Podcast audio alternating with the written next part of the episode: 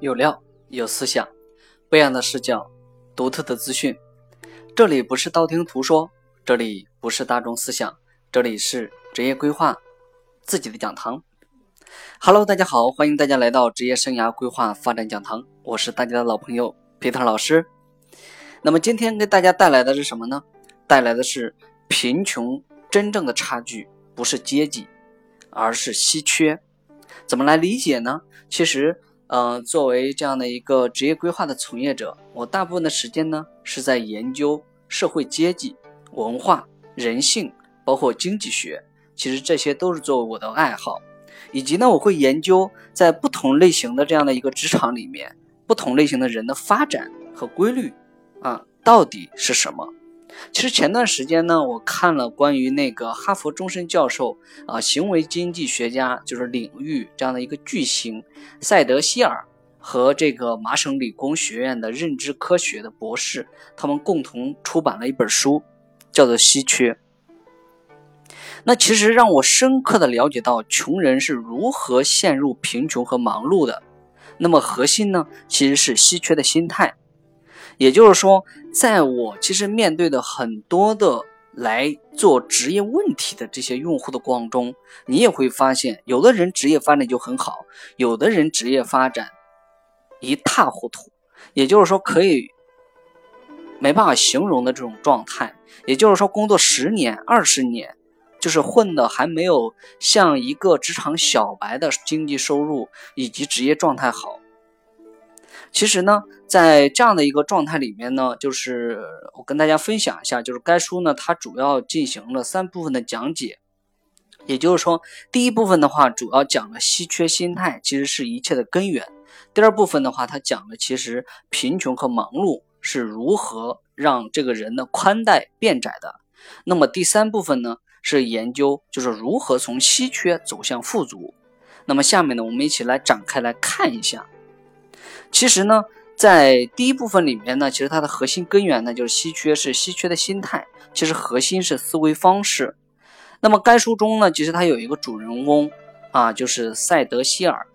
也就是他每天呢都在抱怨事情做不完，有很多的事情，然后我没有时间，然后呢许多事情呢其实早已过了原定的时间了，但是他还一直一直在拖着。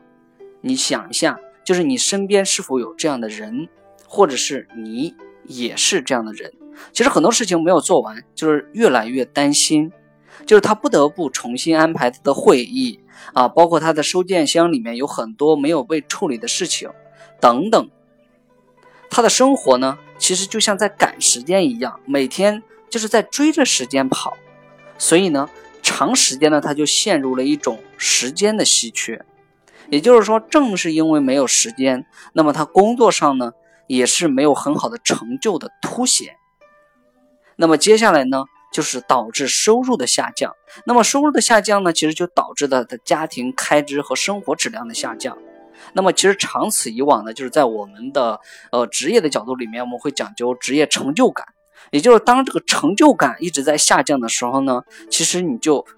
讨厌这份工作，你就厌倦了这份工作，你就不想在这份工作上再去努力再去做，所以你就没有成果。没有成果呢，那你的商业价值就得不到提升，商业价值得不到提升，那么你的经济来源就开始下降。那么其实长此以往呢，人就会陷入这样的一种心境，这种心境呢，它是会持续很长一段时间的。那么久而久之呢，就会陷入一种稀缺的心态，因为这个时候呢，你每天都在想啊，我没有时间，然后我有很多事情要去处理。也就是想，我的生活现在还没有达到我想要的一种职业的状态，啊，就是还没有一种完美的状态。就是每天，其实你的关注点都是在你缺的，不好意思啊，就是每天都会关注点在你缺什么的状态下，然后这个时候呢，你的精神是萎靡的，然后你的心态是稀缺的，所以你关注任何的事物都是从反方向来看，从负的方面来看的。那其实存在这样的一种状态的前提下呢，那么其实我们也可以看出来，不但是穷人他有这种稀缺的心态，那么富人有没有呢？其实富人也有，就是我们每年可以看到，比如说很多这个高官，对。吧？中国反贪污，然后每年都会抓很多人。其实呢，前段时间比较火的这个《人民的名义》中，啊，就是这个一个处级的这个就是处长，就是贪污两两亿啊这样的一个赃款。那么其实经典的台词里面他说：“我其实一分钱都没有花，虽然我贪了这么多钱，但是那你看，其实他已经生活的比普通人要好了，他已经有了一定的社会地位了。那为什么他还要去贪呢？因为就是穷怕了。”穷怕了，其实是一种稀缺的心态，就是穷的稀缺的心态。那么，其实从金融信贷的这样的一个行业来讲呢，就是说，呃，这么多年，其实你看近几年这个互联网金融发展很快，其实就是说，你看为什么很多 P to P 的产品的出现，民间借贷这么繁荣，核心背后就是穷人他有一种稀缺的心态以外，也就是说，稀缺他的这样的一个宽带。的容量在下降，那么什么是宽带呢？其实是导致你的洞见力下降，以及前瞻性下降，包括你的执行和控制能力。就是我们可以看出，这么多年来，互联网它这个互联网金融这样的一个快速发展和兴衰，核心有两方面的原因。一个呢是中国信贷这个管制机制的不是很完善，另外一个呢是由于稀缺的心态，很多人其实信用其实。极低的这样的一个前提下，他到银行是贷不到钱的。那这样子的话，其实他就可以民间借贷，比如说高利贷，对吧？或者像很多一些企业也是快要倒闭了，但是这个时候没办法，也要借贷。那么核心是什么呢？其实核心呢是缺，对吧？就缺钱啊。但是呢，就是由于信用比较低，那么这样的一个前提下，就是导致了啊这种信贷的这样的一个发展。那么其实信贷的发展呢，就是说我们就要从几两方面来看，一方面呢，其实是相比之下，就是对于穷人来讲，他有可能没有还款能力，自制能力比较差，对吧？然后导致这个就是说越来越穷，就是欠的负债越来越多。那么还有一种呢，就是说从呃这个就是社会和平啊，就是说安稳的角度上面来说呢，啊，也就是说减少这个社会的犯罪。啊，也就是我们可以看到，就是金融呃借贷发展比较好的一些地区啊，它这个犯罪几率就比较少。那么金融发展不好的这种前提下呢，它的这种犯罪几率就很大。比如说像在呃这种边远地区啊，像这种新疆啊啊，像这个就是贵州啊，对吧？就是它这种嗯，就是由于没没有钱，对吧？那只能去偷去抢，对吧？那其实这它为什么会发展到这种地步呢？其实就由于稀缺的心态，再加上宽带能力比较弱，就是自制能力比较弱，啊，就慢慢的就导致这样的一种状态。其实稀缺呢，它真正呢，其实它是在形成中的一种科学。那这门科学呢，揭示了稀缺的心理基础，就是并利用这一知识点呢，它去解释了各种各样的社会现象和行为方式。其实它本身呢，我们也可以把它说说为是经济学。啊，其实它是一门如何利用，其实经济学呢，它也是如何利用一门有效的这样的一个方式，去实现无限的这样的一个愿望的学科，就是一门研究啊人与社会应该如何啊对这个食物稀缺进行科学的管理，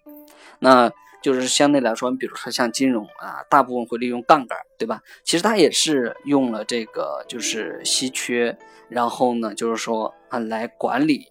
啊这样的一种。就是杠杆原理，那其实按照我们在职业规划的过程中呢，就是很多人职业迷茫啊，其实也是一种稀缺的状态。那其实呢，当人处在一种稀缺的心境里面呢，那么他就不不容易很好的设定人生的目标，不容易很好的设定职业的目标去追求这些目标，而是说啊，在被迫的去选择。啊，就是担心，比如说我选择这份工作，我做不好怎么办？啊，我选择这个行业，我现在不了解，然后选择这个行业，我万一做不好怎么办？或者是我重新换了一个岗位，啊，万一这个领导就是跟我关系不好怎么办？就是他每天无时无刻都在担忧，每天无时无刻担心啊，就是说我现在要改变，但是我发现我现在工作还没做好，然后就是说现现有的工作还没做好，就是但是我怎么去改变呢？我没有时间去学习啊，我我没有时间做家务，然后没有时间就是稀缺，除了这个心态以外，就是会导致时间的下降、金钱的下降，以及这个就是情感的稀缺，然后它会导致你生活就是一团乱麻